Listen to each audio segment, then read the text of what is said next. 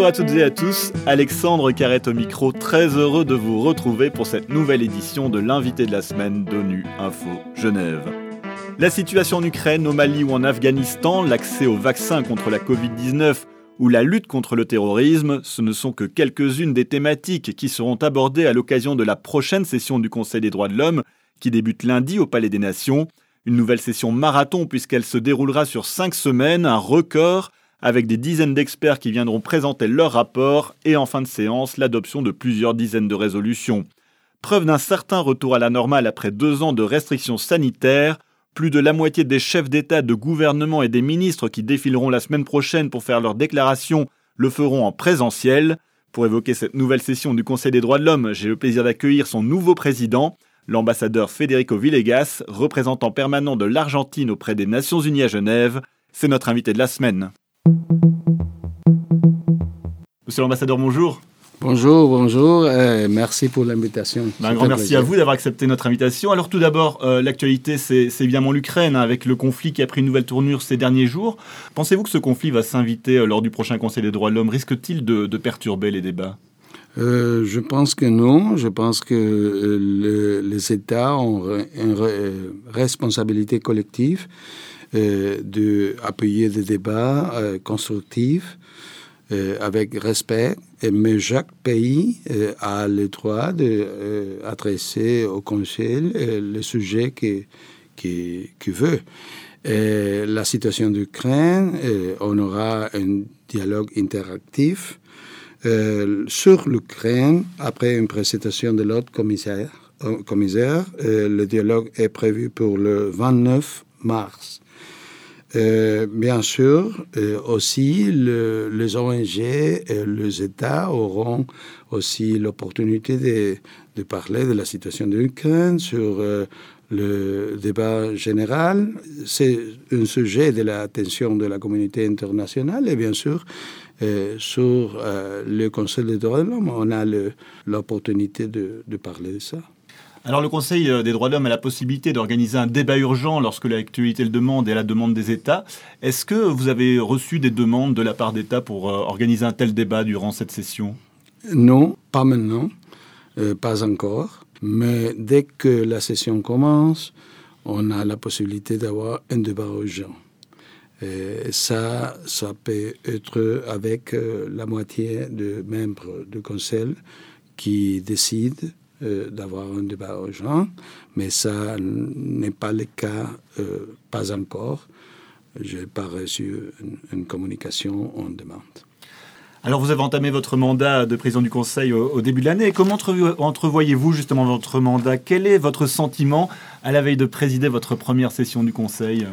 Pour moi, c'est une émotion une émotion parce que je suis un diplomate de, carrière, mais d'un pays qui a une histoire euh, tragique, euh, récente, de, violation des droits de l'homme, et, que euh, dès qu'on a récupéré la démocratie, on a eu le droit de l'homme comme partie de notre identité démocratique. Et c'est pour ça qu'être président et être de l'Argentine, c'est une, une responsabilité en plus parce que je pense euh, partager l'expérience euh, de l'Argentine euh, pendant la présidence avec des débats constructifs.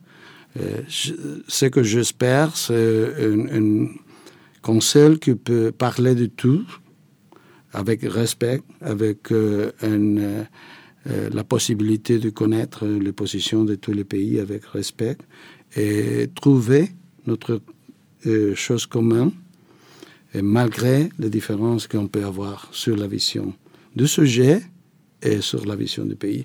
On a une responsabilité collective parce que euh, le Conseil, c'est le, le, seul, le seul organe du monde qui s'occupe de développer le droit international des droits de l'homme le nouveau standard, euh, les nouvelles normes. Et aussi, c'est le seul qui s'occupe d'aborder la euh, situation des droits de l'homme dans tout le monde, dans tous les pays, sans exception, et aussi de s'occuper de les situations aux gens qui demandent l'attention. Et je pense que c'est très important que, que le mandat a un dialogue constructif entre les membres. Je le disais dans l'introduction, ça va être la première session depuis la pandémie qui va se faire en personne euh, globalement. Est-ce que c'est important de revenir justement à cette situation où les diplomates vont pouvoir se rencontrer, vont, pouvoir euh, dialoguer entre eux sans euh, l'intermédiaire de, des, médias numériques? Ah, mais tout à fait.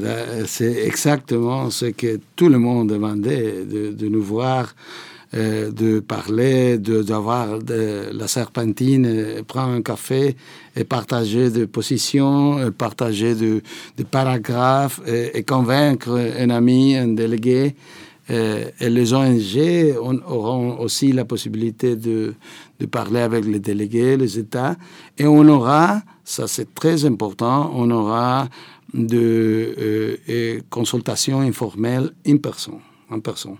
Et ça, c'est le, le cœur euh, de la diplomatie multilatérale, euh, la possibilité de parler. Et on aura ça. Et ça, c'est une chose différente de le, il y a deux ans, je crois.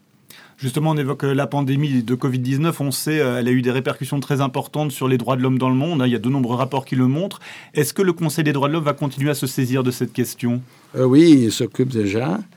On aura trois euh, panels de discussion très importants sur euh, la politique publique euh, de santé. On aura aussi sur l'impact dans les droits de l'homme de la pandémie et on aura l'accès des vaccins.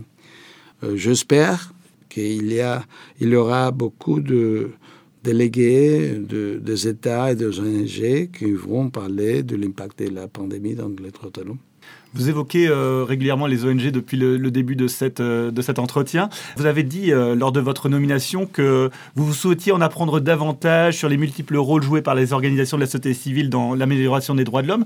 Qu'est-ce que ça signifie concrètement? Les ONG ont deux rôles très importants. Un rôle, c'est de montrer les erreurs des États, parce que ce sont les États les responsables de faire respecter les droits de l'homme. Euh, et ça, c'est bien, et, on, a besoin de cette critique. Mais dans le même temps, il y a un autre rôle qu'une même organisation peut avoir, qui est le rôle de collaboration avec l'État dans le développement des politiques publiques, de normes, etc. Alors, on peut avoir, et ça c'est l'expérience de l'Argentine au moins, on peut avoir une organisation très forte, avec une critique très forte le matin sur une loi, euh, une politique publique que l'organisation pense que c'est pas bon pour les droits de l'homme d'un pays. La même organisation le, que le matin critique beaucoup l'État peut être avec l'État dans un rendez-vous, euh, dans un ministère, en, en écrivait, euh, en développer une politique publique. Et je pense qu'ici, au Conseil des droits de l'homme, on a besoin d'avoir de, bonnes expériences de pays de tout le monde, de toutes les régions, qui tout le monde a, et de le double rôle des ONG. Alors justement, en parlant du travail des ONG, hein, la fermeture des frontières, les confinements ont rendu difficile parfois le, travail de, ces, organisations de la société civile. Et certains États ont profité de la situation pour tenter de museler hein, les défenseurs des droits de l'homme. Que peut faire le Conseil euh, dans ce domaine? Le Conseil déjà a fait euh, un changement, qui c'est la session qui commencera le lundi, aura une fois, euh, une autre fois, la, les ONG dans le palais. Alors, euh, les restrictions, bien sûr, d'entrer en Suisse, etc., c'est une chose que le Conseil ne peut pas contrôler. Mais en même temps, je veux dire que les organisations euh, ONG de tout le monde, en même temps, ont dit que la virtualité a été aussi une possibilité pour des organisations de tout le monde qui n'ont eu jamais la possibilité de voyager à Genève d'avoir euh, avec des vidéos ou avec Zoom la possibilité de participer et parler euh, devant le, le conseil. Les, présidents du Conseil des droits de l'homme euh, rappellent souvent euh, aux États de la, nécessaire protection des défenseurs des droits de l'homme et, de lutter contre les représailles. C'est un défi pour le Conseil des droits de l'homme? Oui, toujours, parce que on ne peut pas euh, avoir un conseil sans le défenseur des droits de l'homme.